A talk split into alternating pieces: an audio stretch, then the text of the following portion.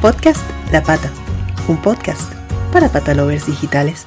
Bienvenidos patalovers al podcast La Pata, un podcast para patalovers digitales.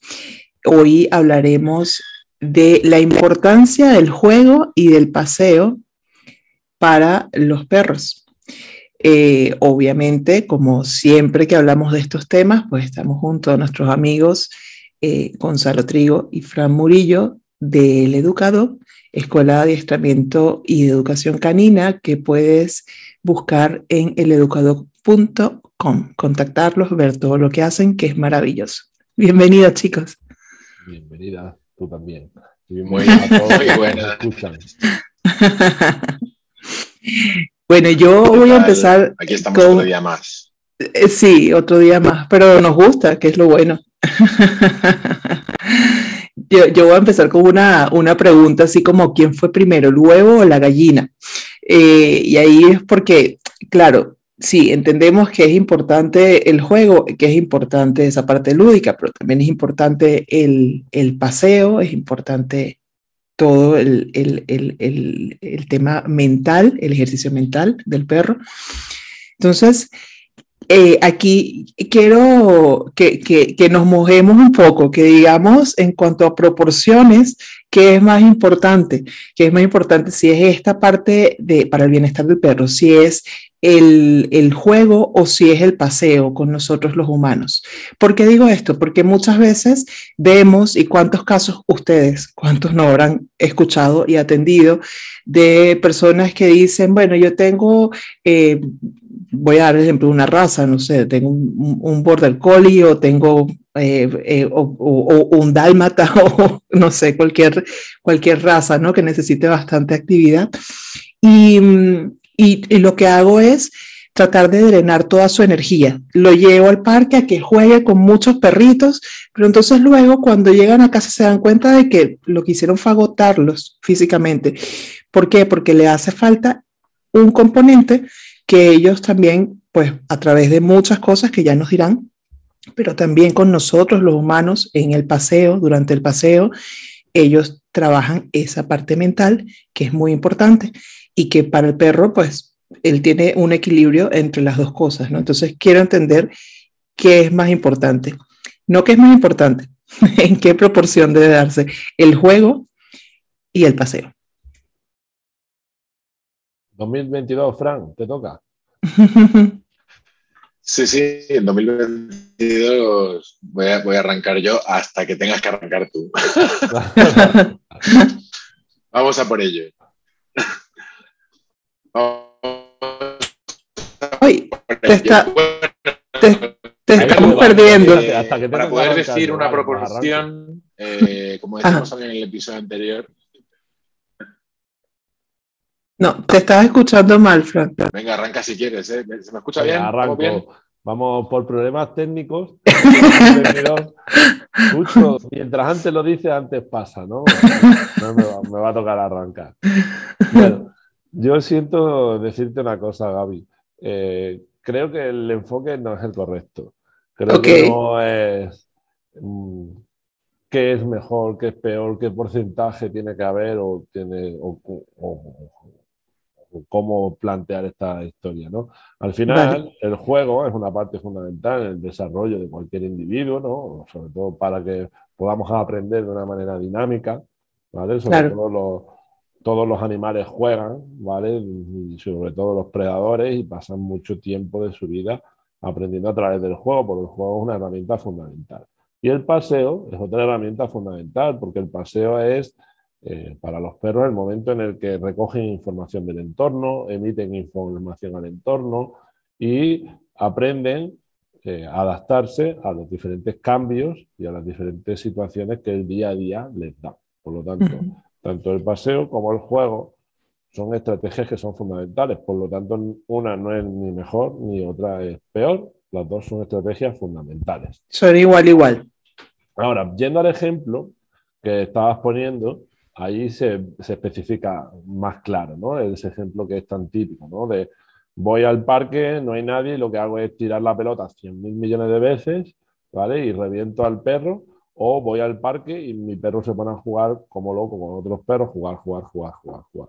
¿Vale? Y después llega el perro a casa y ha tenido una excitación tan grande durante todo el rato que después cuando llega a casa el perro pues, tiene de alguna forma que poder gestionar todo eso. ¿no? Entonces, eh, como vuelvo a decir, el juego es una herramienta y una estrategia fundamental para el desarrollo del individuo. El paseo exactamente igual, ambas cosas son igual de importantes. Lo que sí que tenemos que ver es cómo implementar eh, estrategias para que sea un juego lo más correcto posible y que al perro le ayude a desarrollar no solo su potencial físico, sino su potencial cognitivo, ¿vale? Y que ayude a mejorar la relación con los individuos con los que se está jugando, ya sea perro propietario o perro con otros perros, ¿vale? Y que el paseo realmente sea un paseo que le aporte calidad de vida al perro, ¿vale? No simplemente sea un paseo para hacer pis y caca, sea un perro para que el perro salga a jugar, eh, sino que realmente le aporte calidad de vida. Entonces, vamos a enfocarnos en esos dos puntos. ¿Qué debería tener un juego para que fuera un juego beneficioso para el individuo y qué aspectos podrían ser perjudiciales?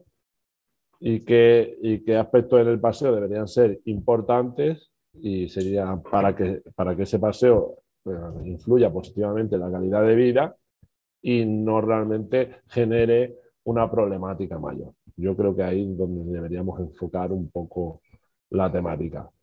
Entonces, no sé si Fran está ya conectado al 100%.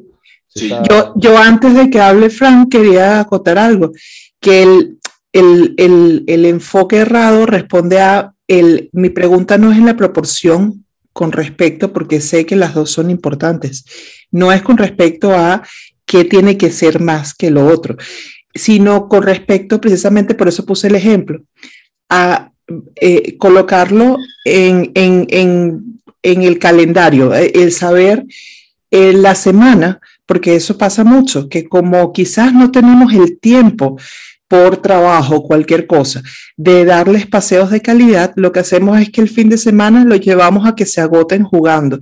Pero entonces ahí es donde entra la proporción y mi pregunta, que hay, hay personas que tienen a sus perros y que como no pueden darles eh, paseos de calidad, entonces se abocan es a llevarlos a que jueguen. Em, y de alguna forma ahí es donde falla esta balanza, porque las dos cosas son importantes, ¿cierto? O cuando hacen todo lo contrario. Ese era mi enfoque o mi pregunta, quizás inocente, quizás no, pero es, es eso, o sea, el, saber de la semana, del tiempo que pasas con él, pues qué proporción tiene que haber de las dos cosas, ¿no? Porque hay veces que se nos olvida una. Es una muy buena pregunta y hay que, hay que poner un marco teórico. Ahora vamos a ir a, responder concretamente esa pregunta, ¿vale? Pero hay que poner un marco teórico en esto. Hay que, hay que hacer una justificación teórica de lo que estamos hablando, ¿vale? Y la primera es que tenemos perros en casa y los perros tienen necesidades muy específicas. Y para mm. saber qué necesidades específicas tiene una especie, ya sea un perro o sea un petauro del azúcar, lo que hay que hacer es estudiar cuáles son sus necesidades específicas. ¿vale? Entonces, en primer lugar, lo que quiero es sacar estos dos bandos que hay ahora muy, muy, muy en, auge, que es eh, esta persona que saca a su perro y le tira la pelota, como decía Gonzalo, 150 millones de veces para cansarlo, y este otro bando que se pelea con él diciéndole, no, no, no, no juegues ni hagas nada con el perro mm. porque lo estresarás más, lo que hay que dejar es ser eh, al perro 100% libre. Bien, pues vamos a poner un problema añadido aquí, vamos a olvidar estos dos bandos ¿vale? vamos a añadir un problema. Resulta que es que el perro necesita pasear y resulta que es que el perro necesita jugar, ¿vale? Creo que nadie hoy en día tiene duda de que el perro necesita cubrir sus necesidades estimulativas mediante el paseo, mediante el olfato, mediante el, contacto social con sus congéneres, etcétera, pero sí que hay ciertas dudas sobre si el perro necesita o no jugar y por jugar me refiero a juego cooperativo con humanos. Yo voy a dar dos detalles muy rápido, muy rápido para, porque esto hay gente que le aburre. Yo soy el friki de la relación, pero a mí, a mí esta parte me encanta. Hay un par de estudios tan recientes como 2015 y 2020 que nos hablan de las necesidades específicas del juego cooperativo entre humanos y perros. Uno de ellos se hizo en lobos, en cachorritos de lobo.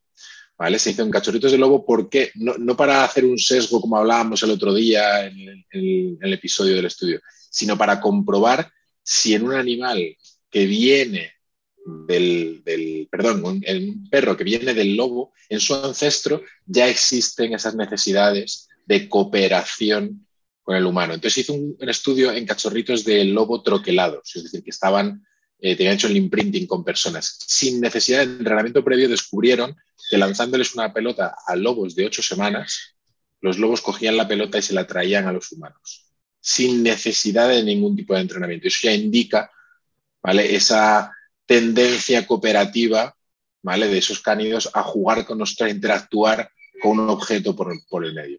Hay otro estudio por ahí que habla, y este es muy importante, de la cognición social en, perros extraído a través del juego. Los perros extraen información de carácter social mediante la observación del juego.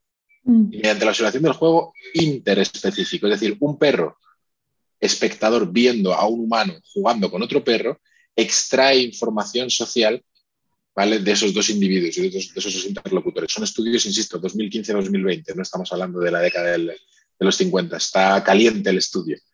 Y decía ese estudio que los perros espectadores tendían a acercarse más ¿vale? a aquellos, eh, eh, eh, aquellos no me sale la palabra, aquellos actores ¿no? del, del juego que interactuaban de una forma sana, es decir, que trabajaban de una forma lúdica, no de una forma competitiva y demás. Bueno, el marco teórico nos dice que nuestro perro necesita pasear y que necesita jugar. Por tanto, eh, hay que hacer un balance. Al final, mm. la respuesta es el balance. Y el balance nos indica que nuestro perro es un animal, y hay que dar un dato muy importante, me voy a ir a la parte del paseo, ¿vale? Para ir respondiendo a la pregunta eh, que nos ocupa hoy, que es eh, el olfato. El olfato, el olfato, el olfato, el olfato. A los humanos nos cuesta mucho tener una idea profunda de la cantidad de información que puede extraer nuestro perro mediante, mediante la información sensorial con el olfato. Hay un vídeo por ahí en YouTube que pueden buscar eh, la gente que nos escucha, que es eh, How do Dogs See the World Through Their Noses, que es cómo los perros ven el mundo a través de su nariz, de Alexandra Horowitz. Está en YouTube, está libre, lo podéis buscar. Es muy interesante porque nos habla de la capacidad de los perros de extraer información pasada, presente y futura a través del olfato de diferentes escenarios. Nos habla de la capacidad de los perros de olfatear en estéreo con las dos narinas de forma separada. Nos habla de la capacidad del perro de detectar concentraciones mínimas de un, eh, olor dentro de un contexto de muchísimos olores.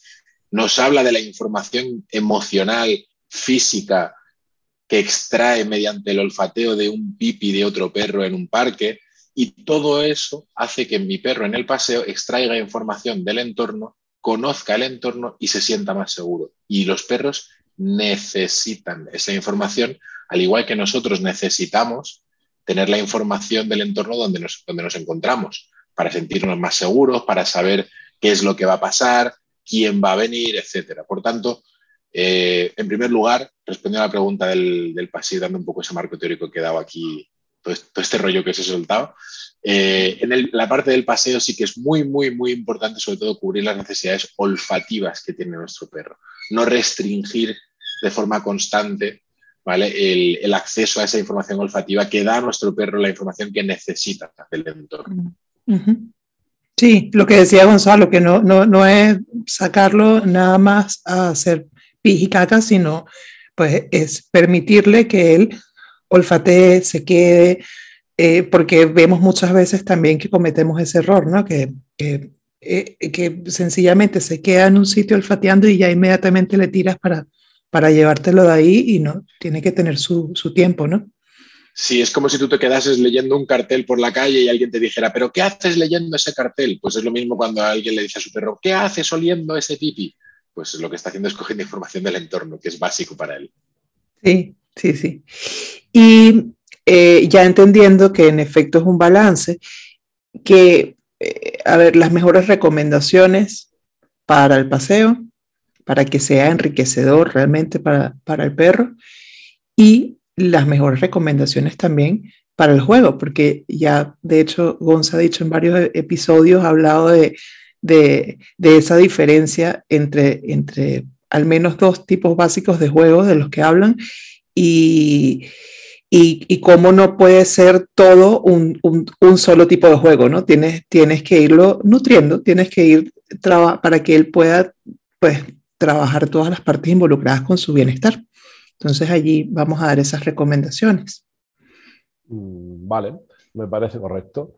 Vamos a, a tratar de dar las recomendaciones, pero incluso antes de empezar con la recomendación, creo que Fran ya ha dicho una que es súper importante, que es que en el paseo debe de haber una parte muy importante de estimulación olfativa, ¿vale? dejar al perro recibir información del entorno a través del olfato y cómo eso se puede contraponer un poco con el juego, ¿no? que es un poco también está relacionado con la pregunta inicial de, este episodio. ¿no? En el momento en el que un perro solo sale a jugar, eh, la mayoría de los juegos que se hacen sobre todo a nivel social, entre perro y persona o perros-perros, están relacionados más con la estimulación visual que con la estimulación olfativa. Pero pues, uno corre, los demás le persiguen, otro se pone encima, el otro se pone abajo. ¿vale? Pero no hay una carga importante en ese tipo de juego de estimulación olfativa.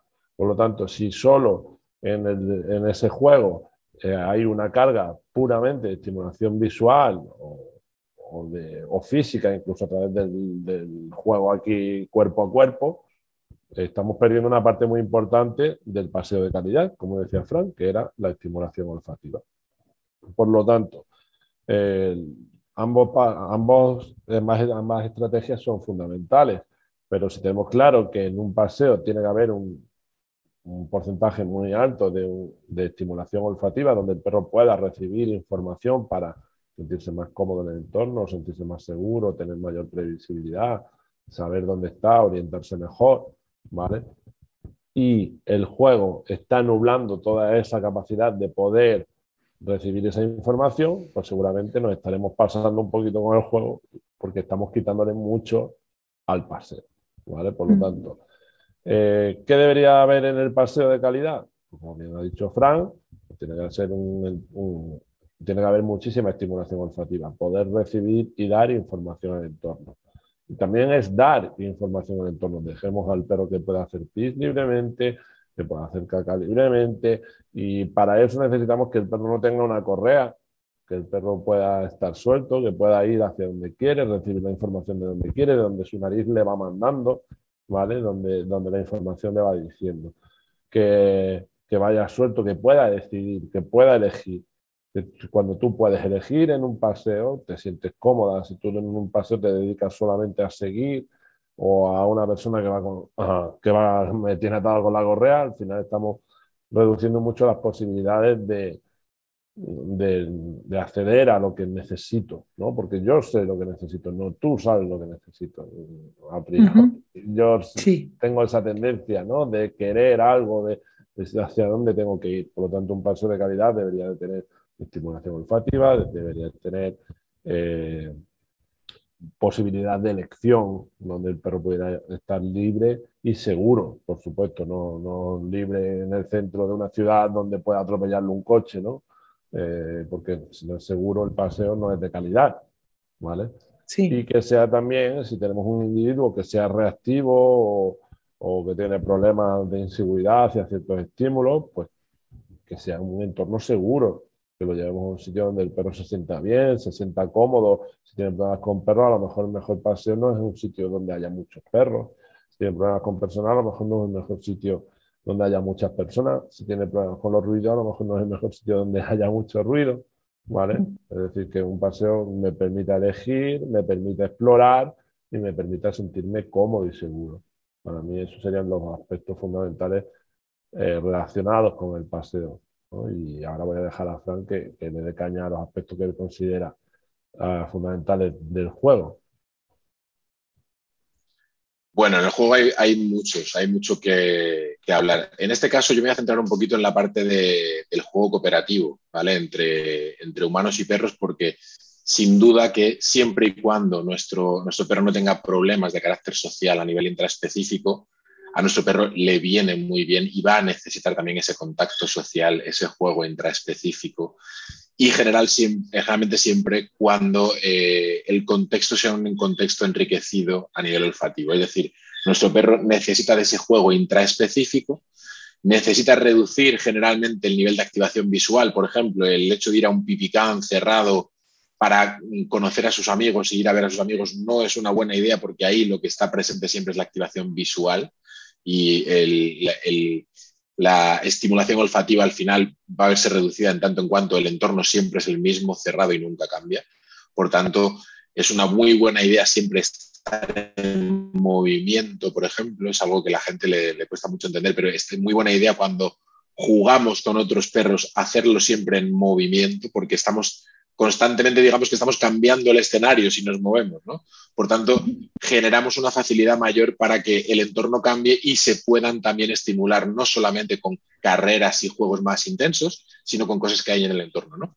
Hablando de ese juego interespecífico, comentar que uno de los estudios que, que he mencionado anteriormente habla de que la ausencia de juego interespecífico en la etapa de cachorros con nuestros perros genera mayor probabilidad de miedos e inseguridades en el futuro, en el entorno. Y esto lo dice un estudio científico, no lo decimos nosotros. ¿Por qué? Porque si, pensamos en poner un símil con nosotros, ninguno de nosotros nos pondríamos a jugar, a jugar de una forma lúdica en un contexto hostil. No iríamos a un entorno que no conocemos y nos pondríamos a jugar. Generalmente jugamos o a los diferentes juegos que podemos jugar como, como, seres humanos adultos en contextos en los que nos encontramos seguros, nos encontramos tranquilos. Por eso eh, se descubrió en este estudio, porque fue una de las hipótesis que se planteó, por eso los perros que no juegan en ciertos contextos contigo, con un mordedor, con una pelota, son perros que se sienten inseguros en el entorno o que no tienen toda la información del entorno. Y a través del juego podemos hacer que aumenten esa seguridad, que fortalezcan esa seguridad. Entonces, es una muy buena idea siempre eh, estructurar el juego desde contextos seguros hacia contextos menos seguros. Estructurar el juego, por ejemplo, con un mordedor para enseñar al perro a coger y a soltar el mordedor en un contexto seguro, en un entorno de casa, en tu jardín quizás, en algún espacio que el perro conozca y esté tranquilo, y poco a poco ir trasladando esas sesiones de juego, esos espacios lúdicos entre tu perro y tú, a contextos en los que normalmente no jugaríamos, porque hay otra estimulación, porque puede haber ruidos, porque puede haber eh, más personas de la cuenta, etc. Entonces, esa transición de contexto seguro hacia contexto hostil, por llamarlo de alguna manera, se puede hacer de una forma mucho más sana y mucho más sencilla y mucho más beneficiosa, lo dice la ciencia, no nosotros, siempre y cuando el juego interespecífico sea un elemento transversal. Por tanto, es muy importante establecer ese, juego de eh, ahora puedes coger, ahora puedes soltar, puedes devolverme el juguete para volver a reiniciar el juego. Y esa comunicación que se establece durante el juego ayuda a nuestro perro también a sentirse más seguro en el entorno. ¿Vale? Hay, hay detalles eh, si nos vamos a lo concreto, por ejemplo, cuando vemos un perro jugando en un contexto seguro y vemos un perro que tiene una mordida fuerte con el objeto motivador y una mordida muy clara, ves un perro que está demostrando seguridad en el entorno porque está dejándose vulnerable, es decir, no me estoy concentrando en nada de lo que pasa a alrededor, solamente me estoy concentrando en el juego. Y esa, esa muestra de vulnerabilidad en el entorno lo que muestra es seguridad en ese entorno. Por tanto, lo que hacemos es tratar de trasladar, por ejemplo, esas mordidas fuertes, esas mordidas seguras con el objeto motivador hacia esos contextos más, eh, más complicados para el perro. Cuando ves un perro que juega y que le cuesta morder o que corrige muchas veces la boca, puede ser por millones de factores también, ¿eh? pero uno de ellos puede ser esa, inseguridad en el entorno y jugar, insisto, le puede, le puede ayudar a, ganar esa seguridad que necesita también durante los paseos. Una recomendación más, yo creo que es muy, muy importante eh, diferenciar estos dos espacios. una, cosa es un espacio lúdico de paseo con estimulación olfativa en la que no hay una interacción directa entre mi perro y yo, es decir, yo no soy el foco eh, de atención de mi perro constantemente. Y otra cosa debería ser el juego en el que yo sí emerjo ¿no? como figura central de interacción con mi perro. Y creo que es muy importante diferenciar estas dos y que mi perro entienda esta diferenciación. ¿vale? Y porque así va a saber lo que espero de él. Va a saber que ahora podemos jugar libremente, podemos correr, podemos ir a olfatear y demás, y ahora vamos a hacer esto, ¿vale? Que es una interacción directa entre tú y yo. De esa manera no, generamos falsas expectativas, ni perros que están todo el tiempo demandando jugar, ni perros que están todo el tiempo eh, por ahí y de ninguna de las maneras eh, tienden a interactuar con nosotros. ¿no? Entonces es muy importante hacer esa pequeña diferenciación, tener alguna señal, alguna comunicación con tu perro directa que le indique, ahora podemos, eh, ahora vamos a hacer esto, ahora vamos a hacer esto otro. Vale. Y, y se puede hacer, por ejemplo, un fin de semana se puede hacer en el lo sacas a pasear y ya al final del paseo, a través de la, de la, seña que tengas ya, eh, llegan, por ejemplo, a un parque o a un sitio y ahí empieza el momento de juego o tiene que hacerse en momentos totalmente diferentes. Se puede hacer, se puede hacer como, como dices. Eh, lo que pasa es que si tú estableces esa rutina, por ejemplo, de una forma constante, tu perro va a aprender una cosa muy rápido, que es eh, tengo el paseo hasta este punto y cuando llego a este punto empiezo a jugar y va a empezar a anticipar esa expectativa. Entonces, pueden surgir diferentes cuestiones. Puede, que todo vaya bien, depende del perro, como siempre, depende de cada individuo y de cada caso, o puede que el perro empiece a generar una expectativa cada vez antes, ¿vale? Por un condicionamiento al final del segundo orden de quiero llegar, quiero llegar, quiero llegar, quiero llegar, y te, empieza a demandar ese juego desde, desde antes y no se capaz de disfrutar de la estimulación de un paseo tranquilo. Por tanto, es importante establecer una rutina exacta, como tú decías. A lo mejor un fin de semana, pues como decías, puntualmente, pues se puede hacer, no hay ningún problema. Pero establecer una rutina exacta de siempre jugamos en el mismo sitio y siempre hacemos el mismo recorrido y aquí paseamos y aquí jugamos, quizá no sería lo ideal. Lo ideal sería que esos espacios se definieran por una interacción concreta tuya con tu perro, o por una señal, una comunicación, eh, etcétera. De esa manera se establece además una comunicación clara y se diferencian los espacios no por el entorno, sino por la comunicación. Claro. Y en cuanto a, tiempos de los paseos, porque eh, una vez más, como hemos hablado en otros episodios, pues estamos abiertos ante o a tanta información que entonces siempre encontramos como quienes dicen unas cosas, otros dicen otras, con respecto a si lo bueno es pasearlos tres veces al día, eh, si lo bueno es llegar a, depende de, de las razas, a una hora entre los tres paseos o a 40 minutos, 40 minutos y 15.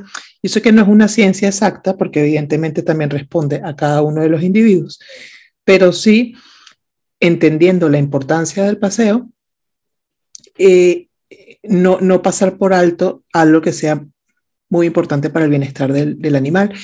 Eh, ¿Por qué lo digo? Una vez más, muchas veces nos liamos con el tema de trabajo, de todo, y decimos, bueno, en días de semana yo nada más lo saco a, que haga sus necesidades y, y, volvemos arriba al piso. Y eso a lo mejor son 10, 15 minutos en la noche, no más que eso. ¿Eso está bien? ¿Hay algún tiempo mínimo estimado, más allá de la calidad de la que ya hemos hablado, ¿no? de, ese paseo? Bueno, ahí, si tú no tienes tiempo para tu perro, es como si no tienes tiempo para tu hijo, no tienes tiempo para tu pareja. Y pobres, los que se dicen pobres, son los que no tienen tiempo para perder el tiempo. Ya lo decía Entonces, si no tenemos tiempo para pasear a nuestro perro, somos pobres, lo que se dicen pobres. Y deberíamos plantearnos más allá de cuánto tiempo deberíamos plantearnos algunas preguntas en nuestra vida. Sí. Eh, pero bueno, por no ponernos en plan súper filósofos, ¿vale? vamos a, tratar de dar una respuesta lo más concreta posible. Al final yo creo que es una cuestión más de calidad que de cantidad, ¿vale? Y no se trata de, tiene que salir cuatro veces al día media hora, una hora o cinco horas. ¿no? Se trata de cuando tú adquieres eh, o decides incorporar un nuevo miembro a tu familia, tienes que saber que la variable de tiempo es fundamental, igual que si quieres tener un hijo o quieres tener una relación de pareja sana. ¿Vale? Entonces, si, no, si tu estilo de vida, tu forma de vida, tu trabajo no te da esas posibilidades, tienes que buscar alternativas. Y ahí, por ejemplo, nosotros lo vemos, ¿no? Nosotros tenemos un servicio de colegio, ¿no? Donde recogemos al perro por la mañana en casa, lo entregamos a mediodía, ¿vale? Y ese perro tiene la posibilidad de tener juego entre perros, juego con personas, trabajo de estimulación olfativa, un poco lo que aúne lo bueno del juego y un poco lo que aúne lo bueno del paseo en un entorno seguro, ¿vale? Y que va a poder permitir que si tú entre semanas no tienes esa posibilidad, pues, pues puedas dar, eh, cubrir esa, esa, necesidad de tu perro, ¿no? Para mí eso es importante. Eh, creo que eso ha cambiado la vida de muchos perros, tanto en Granada como en León, y, y, que si realmente no tenemos tiempo para perder el tiempo, eh, pues deberíamos de plantearnos las cosas y por lo menos asegurarnos de que nuestro perro tiene cubiertas esas necesidades, es decir, a nivel de calidad. Un servicio de colegio puede ser una gran alternativa.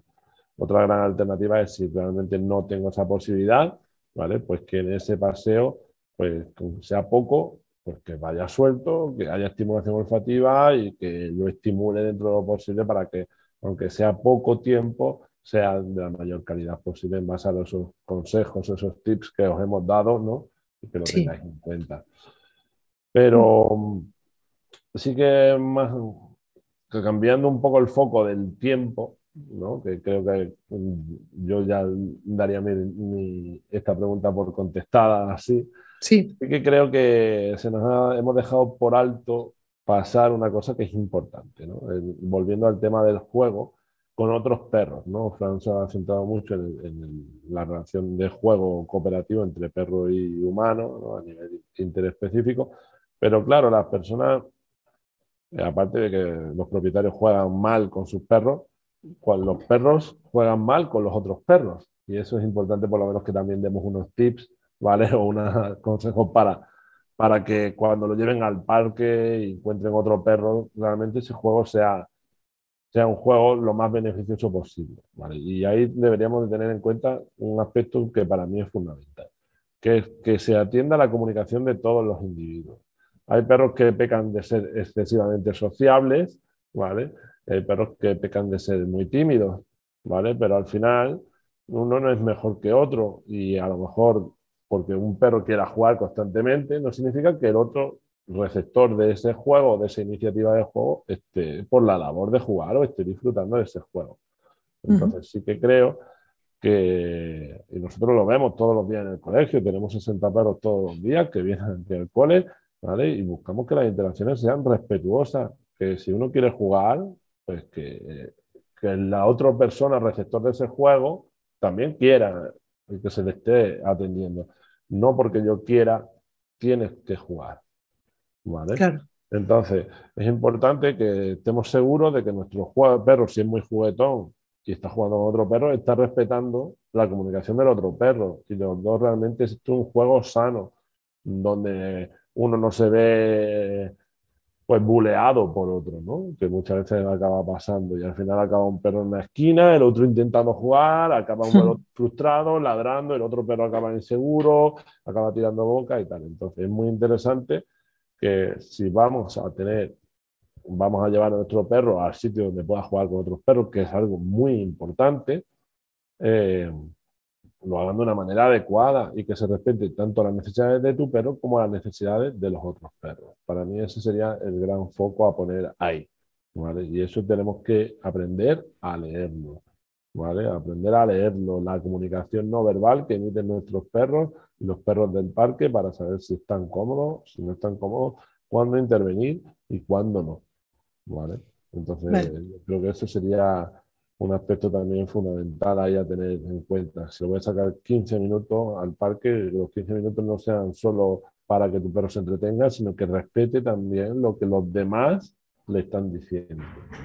Y eso me imagino que se lo enseñas a través de socialización, es decir, a, a través de que él socialice con otros perros y que tú puedas detectar y puedas, y puedas hacer que él también detecte cuando ese perro no está disfrutando no, o no está en el momento de juego para que pueda entonces retirarse y sea satisfactorio para los dos, ¿no?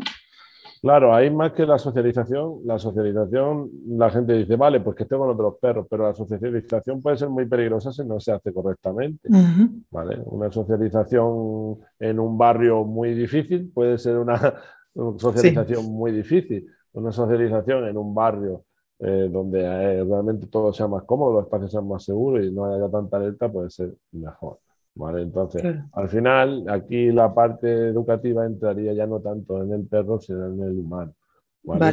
el perro, eh, ellos saben el lenguaje, pero muchas veces su estado emocional no le permite atender la comunicación de los demás porque nuestro perro va demasiado excitado o simplemente el espacio no me lo está permitiendo o, X. Pero aquí la, importancia real es que se eduque a las familias, que las familias aprendan a interpretar la comunicación entre perros saber cuándo atender y cuándo intervenir. Vale, queda claro. Sí, tiene toda la lógica. Eh, a ver, yo creo que también hay un tema. entraría un poco, Gaby, por, terminar de darle un poquito de redondez a lo que estáis comentando, entraría un poquito ahí, el, que lo podemos tratar en otro episodio, porque para largo entendido es el tema del control, autocontrol en el perro, ¿no? Porque al final es lo que decía Gonzalo, si tú socializas en un entorno en el que todo es idílico, perfecto, pero no vivimos en entornos idílicos ni, y el mundo está lleno de aversivos y de problemas y de individuos que no son idóneos para socializar.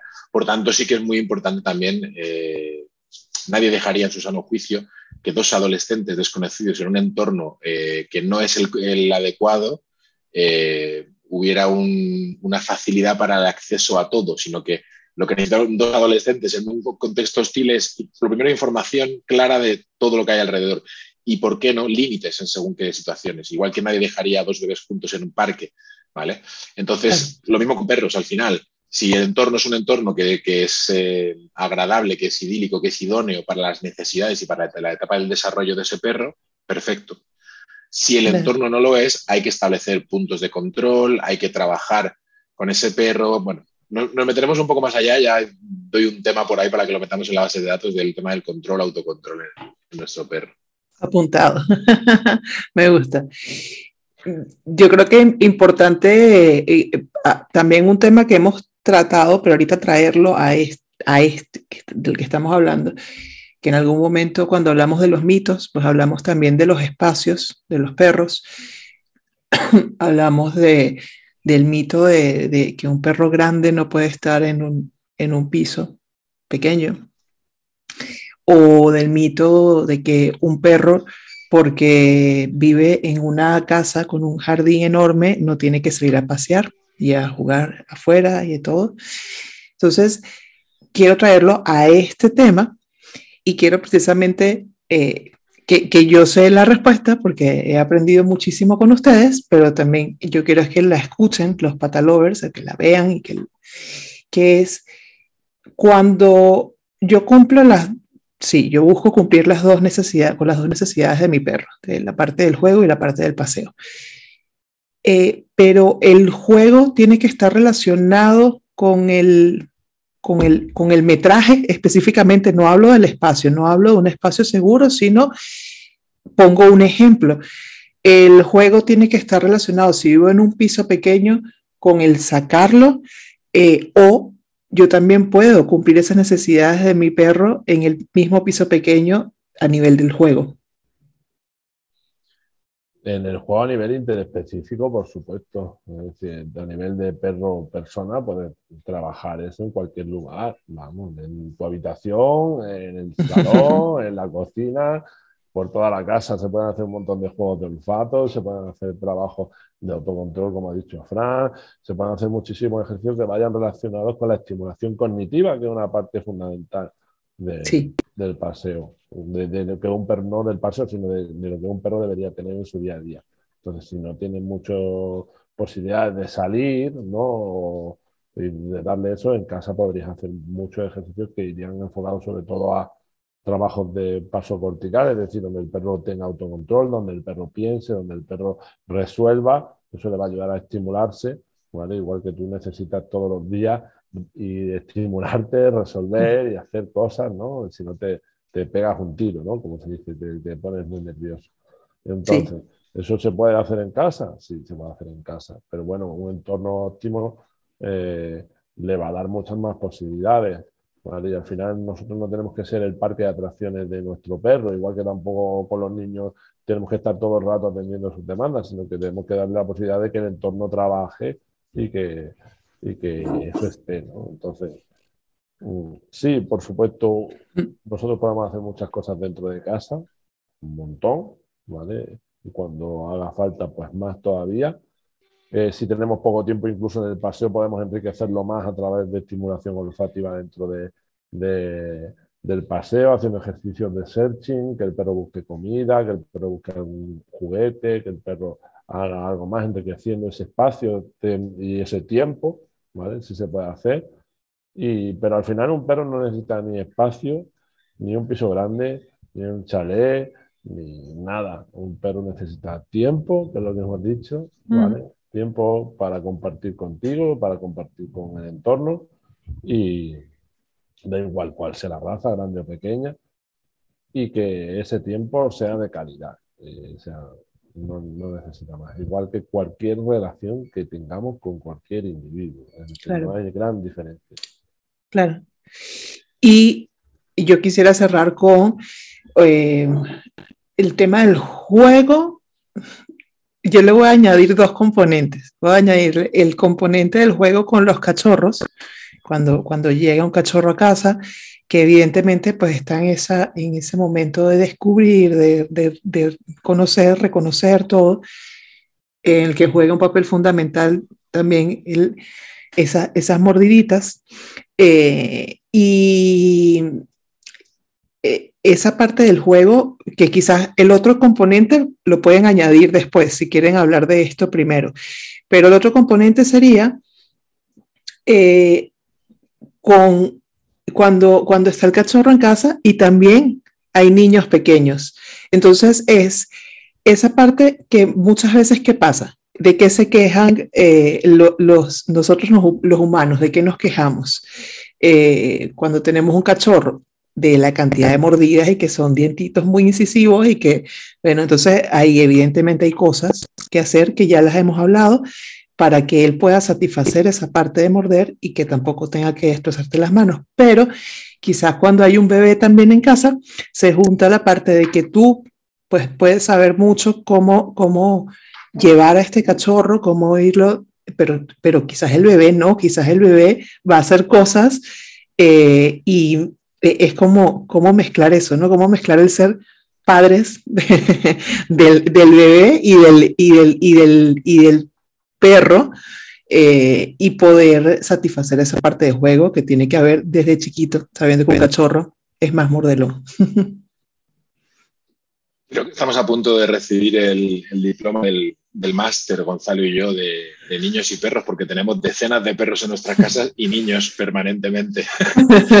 Entonces, eh, bueno, en realidad es mucho más sencillo de lo que la gente piensa. Eh, en primer lugar, un cachorro es un animal que explora con la boca, sí o sí.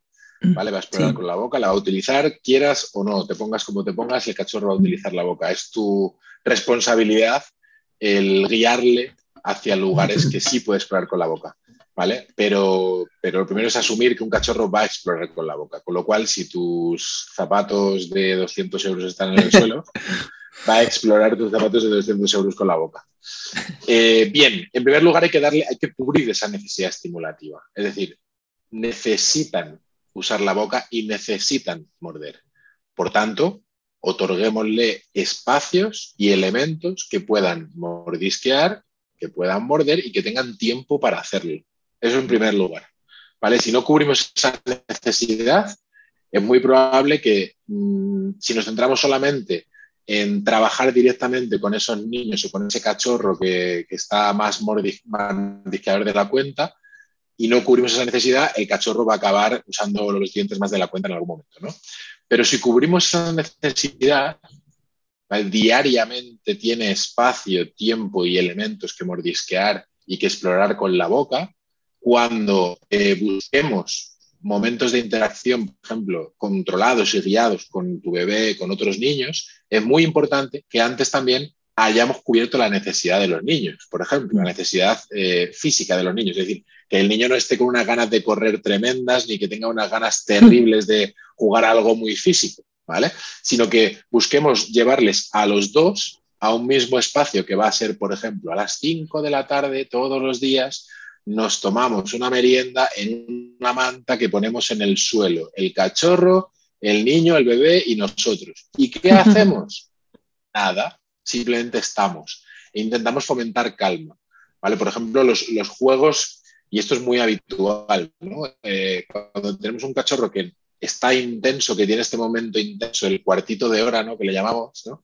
que empieza a correr por encima del sofá, lo que hacemos generalmente es responder de la misma manera, poniéndonos intensos nosotros y jugando a lo bestia con él con las manos, ¿no? Porque nos gusta, porque nos parece gracioso y demás. Y es muy importante, los cachorros ven las manos siempre como un elemento de calma.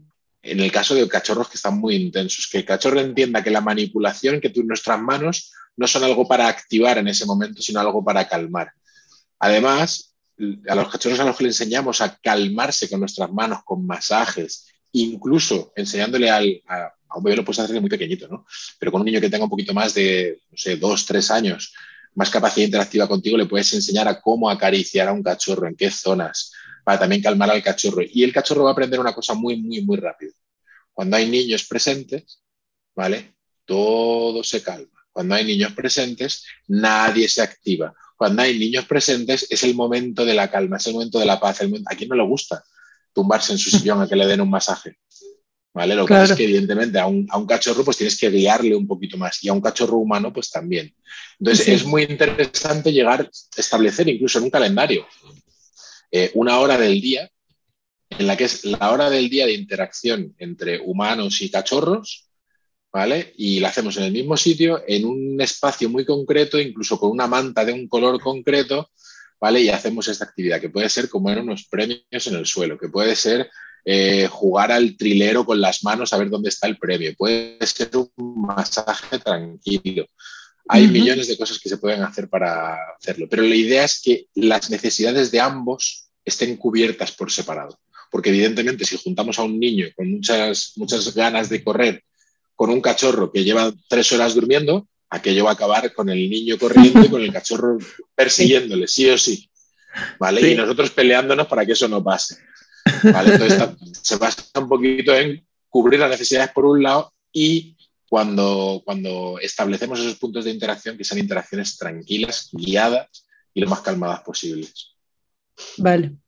Me queda claro, es una súper buena técnica, porque de verdad eh, llega momentos que la casa se puede, convertir en un caos. voy, a, volver a un ejemplo que sucedió ayer. ¿Vale? Yo, eh, de mis dos perras, una de ellas, la labradora, es una, perra ya senior, tenía 11 años, es una perra con nivel de actividad bajito ahora mismo, ¿vale? Ya no es una perra que no tiene seis años y que se comía el mundo y se comía el mundo. ¿eh? Y luego tengo una la Border Collie de ocho años que sigue siendo el mismo nivel de actividad frenético de siempre. Bueno, ayer era un día de viento, ¿vale? Era un día de viento y, y ella el viento con las ventanas no le gusta mucho el ruido y demás.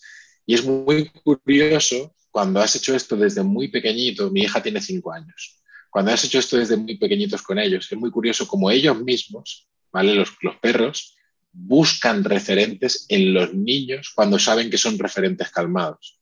Ayer cuando empezó el, vendaval, estaba mi hija en el sofá, ¿vale? Y estaba tranquilamente en el sofá porque estaba leyendo, leyendo un libro. Y mi perra vino cuando todo el viento se puso al lado de ella, se acurrucó al lado de ella como diciendo, oye, eh, échame este brazo así por encima, acaríciame un poco que estoy escuchando el viento. ¿Vale? Y no, es normal, ¿no? Que un, que un perro asustado o inseguro busque el referente de un niño por el nivel de actividad que tiene un niño. Pero cuando hemos enseñado esto y cuando hemos fomentado esos espacios de calma diarios de muy pequeñitos, son ellos mismos los que se buscan para buscar esos espacios de calma. Y también son ellos mismos los que se buscan cuando hemos hecho todo lo contrario. Sí, sí, al final son dos cachorros. Qué, qué, interesante esto. Sí. Bueno, eh, algo, algo que tengan que agregar a este tema tan interesante de hoy? Bueno, yo creo que hay bastantes cosas que al final, cuando somos concretos y somos concisos, pues podemos llegar de una manera más, más accesible a la gente. ¿no? Yo terminaría haciendo un pequeño resumen ¿no? de estos dos bloques, aspectos importantes del juego y del, y del paseo así rápidamente. para que la gente se pueda llevar unas conclusiones finales y, no se pierda entre toda la información. Por un lado, por mi parte, en el tema del paseo, pues que en el paseo debe haber estimulación olfativa, debe haber capacidad de elección y, por lo tanto el perro debería de poder ir suelto para que sea, sea un paseo de calidad y que sea un entorno seguro para tu perro en función de las necesidades que tenga tu perro. Para mí esos serían los tres pilares fundamentales de, con respecto al paseo. con respecto al juego, pues habría que diferenciar, por un lado, si a nivel interespecífico, es decir, perro-humano, cómo se haría, que sea un juego estructurado, que sea un juego cooperativo, que sea un juego seguro, que sea un juego que le aporte eh, disfrute, ¿vale? Y que no genere sobreexcitabilidad, ¿vale? Que eso sería algo importante. Y por otro lado, en el juego a nivel eh, interespecífico, es decir, perro-perro, pues que se atiendan las necesidades comunicativas que expresan cada uno de los individuos dentro del juego, ya sea tu propio perro como el perro de los demás. Si tenemos en cuenta estos pequeños consejos, pues todo irá muchísimo mejor. Yo creo que sería la conclusión. Sí, bueno, y, y, también tener en cuenta que esos dos consejos súper valiosos, o esos consejos súper valiosos de cada uno de los dos bloques, eh, pues nada más pueden ponerse en práctica realmente si nosotros como humanos entendemos que nosotros somos los que eh, los que tenemos que estar a cargo de eso, de que eso se dé y se dé de esa manera. Eh, entonces, yo creo que eso es súper importante y bueno, entender que las dos cosas son igual de importantes, pero no por eso puede sustituir una por la otra. Eso también creo que es una buena conclusión acá. Sin más, yo les agradezco una vez más y a todos los patalovers por estar con nosotros. Y bueno, esta que está aquí por ahora se despide. Gracias chicos por otro episodio más. Nos vemos en el próximo. Un abrazo. Gracias, chao, un beso. Podcast La Pata, un podcast para patalovers digitales.